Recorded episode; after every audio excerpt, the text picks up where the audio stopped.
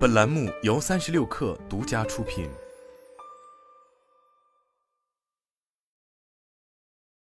本文来自三十六氪神译局。一千多年来，英语当中的 summer 一词基本没有太大变化。在公元九百年左右，古英语中就已经在用 summer 一词来指代一年之中相对温暖的月份。有人认为，summer 这个词很可能最接近四零零零年前的用语。那个时候，人们说的是史前印欧原始语。据普遍认可的说法，当今欧洲和印度大多数语言都源自该语言。然而，时过境迁，现在的夏天已不再是以前的那个夏天了。如今的夏天炙热如火烤，被称为危险季节也毫不为过。危险季节是美国优思科学家联盟在一项新运动中提出的全新表达，主要指的是美国频发自然灾害的五月至十月这段时间。在这几个月中，美国全国各地的人们仍然会在泳池或者海滩戏耍，但他们也越来越多的在遭受各种自然灾害的影响，他们不得不忍受热浪的侵袭，呼吸烟雾弥漫的空气，为躲避满快速蔓延的山火而撤离家园，或者在飓风来临前用木板死死封住门窗。今年夏季，美国又将迎来一个危险季节。据美国国家海洋和大气管理局，今年飓风将肆虐美国，山火活动也将高出正常水平。一股热浪已经拉开了危险季节的序幕。六月中旬，美国西南部多个地方高温记录被打破，科罗拉多州首府丹佛最高气温突破了约三十七点七摄氏度，亚利桑那州首府凤凰城最高温度甚至达到了约四十五点五摄氏度。气候变化导致许多类似灾害事件朝着更危险的方向发展。优斯科学家联盟气候科学家克里斯蒂达尔说：“所以，对目前这个夏季而言，包括在思考有关应对方式的时候，危险季节这一表述都还是比较贴切的。例如，美国平均每年死于高温的人数比死于其他极端恶劣天气的人数还多，而且这种死亡往往是可以预见的。每年夏季都有老年人因为没有空调而在家中热死。”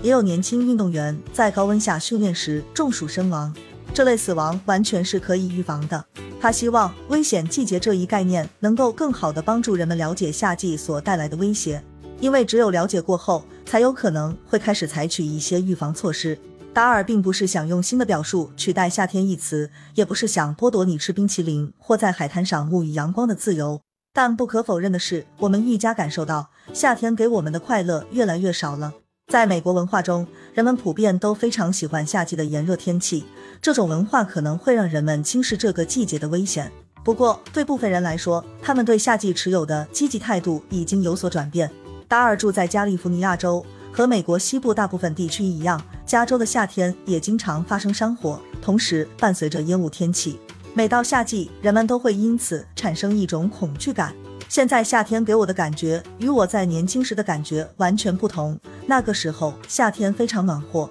大家也总是喜欢在户外烧烤。危险季节这一全新提法最早是由优思科学家联盟分析师埃里卡斯潘格奇格弗里德提出的。六月初，该组织在两篇博客文章和社交媒体上对外使用了这一提法。该团队表示，由于夏季各种自然灾害频发，他们也将持续使用这一新的术语。今年夏季。预计美国五十个州都将经历一场高温天气，西部大部分地区都会出现持续干旱。这些异常天气还可能会造成用电紧张甚至停电等局面。当然，由于地理位置不同，危险季节到来的时间也有所不同。在南半球，夏季从十二月持续到次年二月，在此期间，澳大利亚的丛林大火可能难以得到控制。优思科学家联盟政策主管雷切尔克莱特斯表示：“无论你身在何处。”暖和天气灾难都容易在春末秋初出现，越来越多没有安装空调的学校在高温日停课。例如五月下旬，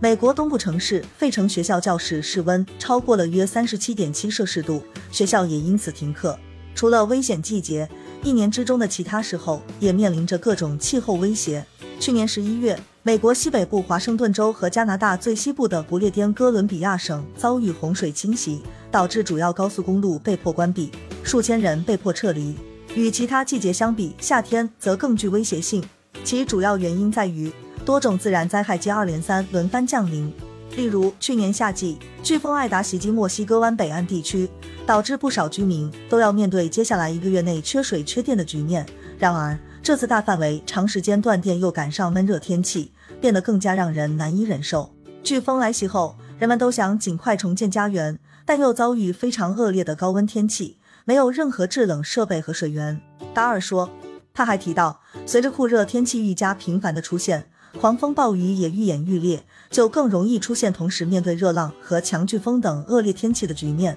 提出“危险季节”一词的部分原因在于，要让人们更加严肃地认识和对待气候危机。坦率来讲，十年或者十五年前，我们在谈到气候危机的时候，本意并不是去吓唬谁，而是希望人们能够认识科学，真正去意识到其背后的含义。克莱特斯说：“如今，由于我们在这个赖以生存的地球上的所作所为，我们开始感到害怕和恐惧。”乔治梅森大学气候变化交流中心主任爱德华麦巴赫认为，“危险季节”这个提法具有实用性，它有助于让人们主动为了应对反复发生的灾害而预先做准备，而不是在灾后被迫采取应对措施。麦巴赫说。只有了解和认识到危险季节持续的时间越来越长这一事实，才有望让人们、企业和政府意识到现在急需采取行动来保护其珍视和依赖的东西。对此，达尔呼吁制定国家抗灾战略，协调多方资源与行动，帮助社区抵御灾害，有针对性的制定政策来保护人民。